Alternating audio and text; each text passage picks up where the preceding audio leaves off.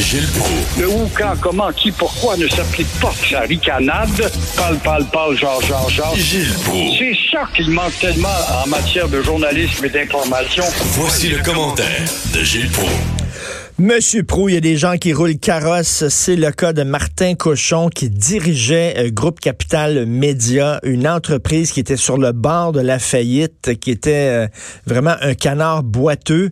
Euh, lui a demandé de l'aide de l'État tellement ça allait mal ses affaires. On lui a donné 10 millions de dollars. Pendant ce temps-là, lui se donnait un salaire de 500 000 pièces par année. Eh, c'est vraiment à rire du monde, ça. Le mépris n'aura qu'un temps, puis euh, c'est une histoire de rouge. Alors, quand t'es rouge euh, en politique, c'est super. C'est comme euh, l'essence super. Alors, pendant ce temps-là, il y a des gars aussi qui sont à la porte de certaines maisons, reliées à, au soleil notamment, à- au journalisme, qui ont payé des années de cotisation, puis se voient en tout cas diminuer dans leur rayonnement.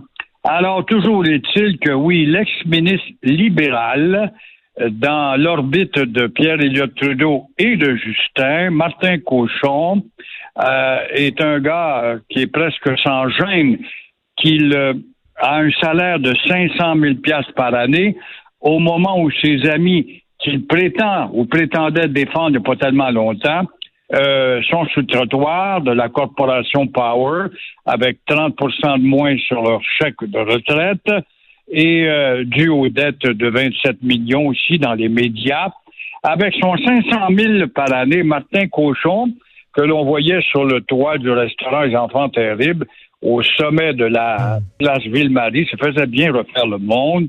Alors, il peut rajouter à son 500 000 des bonnies à son bureau d'avocat et au conseil de direction de la compagnie Cannabis 48 North. Voilà un homme très diversifié, n'est-ce pas?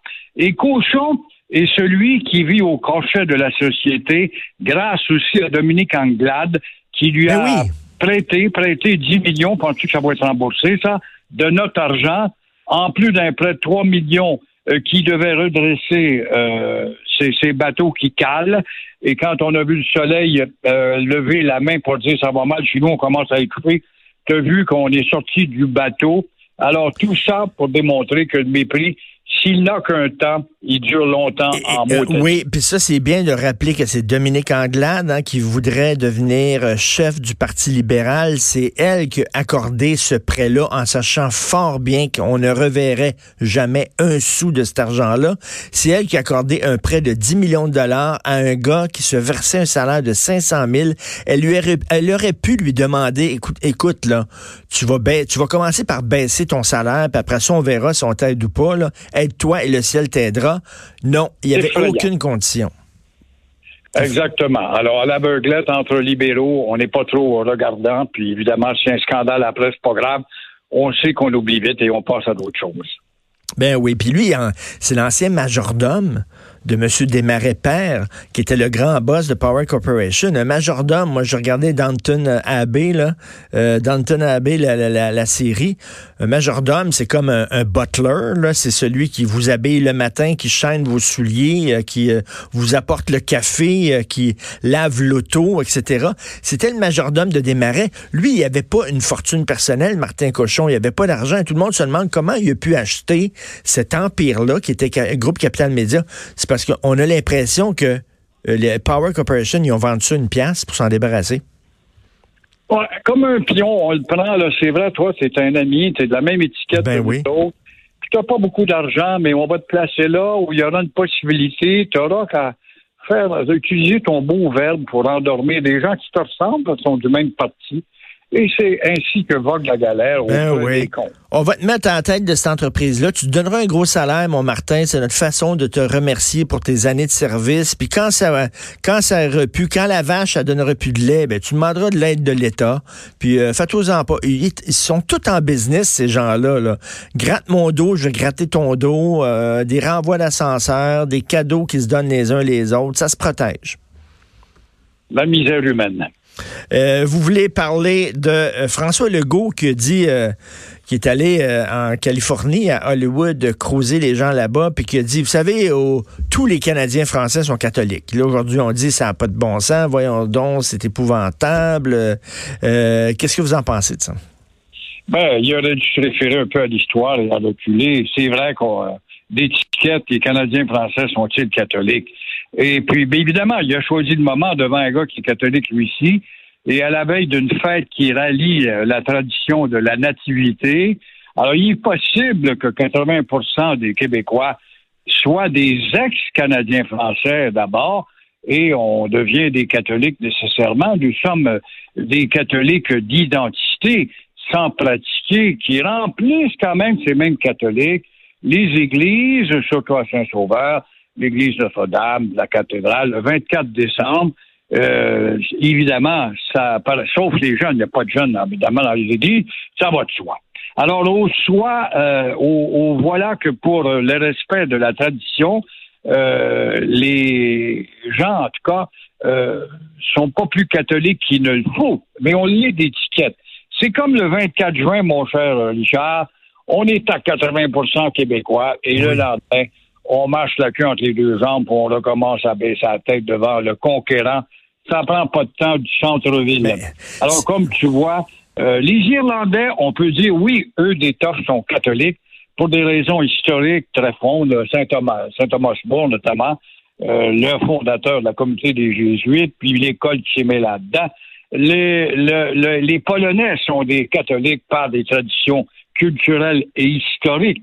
Les Maltais sont catholiques, des pays qui très catholiques à 90% mais tout ça est relié encore une fois à une éducation et l'enseignement de l'histoire nous n'avons pas. Mais c'est vrai que le Québec a changé, puis maintenant, bon, il y a des gens qui sont bouddhistes, athées, musulmans. Bon, ça a changé, ça s'est diversifié, mais reste que on peut dire là, peut-être qu'il était maladroit François Legault, mais euh, au, Québec, là, on est de culture catholique en général. Nos traditions sont, sont catholiques. Moi, je suis athée, je crois pas, mais je le dis toujours, je suis de culture catholique, judéo-chrétienne. C'est ma culture, même si, même si je crois pas. C'est peut-être maladroit mais en même temps, il n'y a pas tort en disant que les racines du Québec sont des racines catholiques.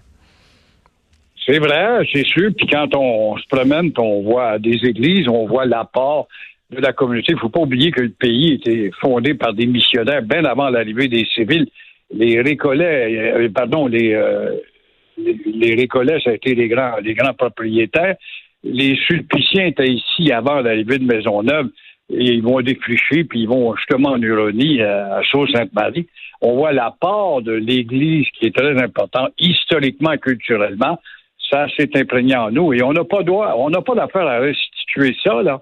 C'est pas une honte, ça fait partie d'une trame importante dans, dans notre histoire. Bon, maintenant, on pratique pas, puis on est indifférent, puis on se questionne, on est athéiste euh, ou agnostique. C'est tout à fait normal cette histoire de Jésus qui est très belle, mais qui scientifiquement n'est pas prouvée. Par contre, historiquement, il est prouvé que le Christ a été euh, le premier grand réformateur, le premier féministe de la Terre. Il est à la source de la charte des droits. Il n'y en a pas beaucoup qui savent ça. Hein? Rentrer dans l'histoire, c'était fini. Et euh, vous voulez parler du Brexit, l'Angleterre, ça brette, ça brette. on ne sait pas s'il va y avoir un vote aujourd'hui là-dessus sur le Brexit? C'est intéressant de voir, oui, justement, aujourd'hui, on pense que les Britanniques qui vont aux urnes et euh, on vote pour savoir si on va sortir ou rester dans ce marché européen. Il y a un mois, j'étais là, je t'en ai parlé d'ailleurs, j'étais pris au milieu des manifs de 200-300 000 personnes et euh, encore une fois, là, ces 200-300 000 personnes avaient le drapeau bleu étoilé. C'est un drapeau de la Vierge Marie, ça, c'est un autre élément qu'on connaît pas. Euh, ben, Jacques Chirac s'en sert quand il refuse de faire entrer la Turquie dans le marché. Et puis euh, là, voilà, ça manifestait pour le retour, après tout. Euh, ce sont les habitants. Et quand les gens que je questionnais, vous avez voté quand même pour sortir, ben oui. ils mettaient ça sur le dos des habitants, comme quoi la, la basse classe a voté pour le retrait. Il y a trois ans, j'étais là, et là, ça faisait la campagne, on en avait ras le bol. On parlait encore une fois euh, de cette paperasse qui nous est imposée par le gouvernement de fumeux pipe de Bruxelles. On combattait la, la bureaucratie, on dénonçait encore une fois euh, l'incapacité des produits agricoles britanniques à être exportés avec toute la plénitude. Alors là, c'est vraiment la bataille entre les libéraux les libres penseurs et ceux qui sont plus ben, conservateurs. Et tout à fait. Les gens, les, les, les, gens qui ont les pieds sur terre, ils sont tannés que des, que des, que des diplomates qui sont à, à Bruxelles, super loin de l'Angleterre, qui ont jamais mis ou qui mettent jamais les pieds en Angleterre, qui sont là dans leur bureau climatisé, dans leur bulle, qui prennent des décisions qui ont un impact sur les gens de tous les jours. Les gens veulent rapatrier leur, leur pouvoir en disant l'Angleterre, là, on va se diriger nous-mêmes, on laissera pas une partie de notre autonomie dans les mains de diplomates complètement déconnectés de, de ce qu'on est, de ce qu'on veut. C'est normal, je pense.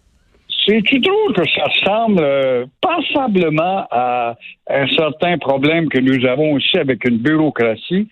Euh, l'autre bord d'une rivière des Outaouais, où nous envoyons des milliards d'impôts et puis on n'a pas un droit de regard sur toutes les retombées de cette dépense d'impôts et en même temps une distinction culturelle, parfois méprisante.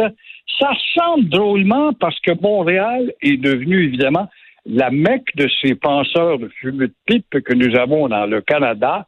Et le reste de la province, là, on commence à passer. Il y a des maudicables de libéraux à Montréal, les demi-assimilés, qui voient les gens qui ont appuyé la CAQ, c'est-à-dire de Repentigny jusqu'à Gaspé, comme des épais, puis des gens de de vieille tradition. Mais vous avez raison. En Angleterre, c'est la même affaire. Ceux qui sont pour le Brexit les sont considérés comme des épais, des habitants, des niaiseux, alors que non, c'est pas vrai. Je trouve ça très méprisant, ce regard-là.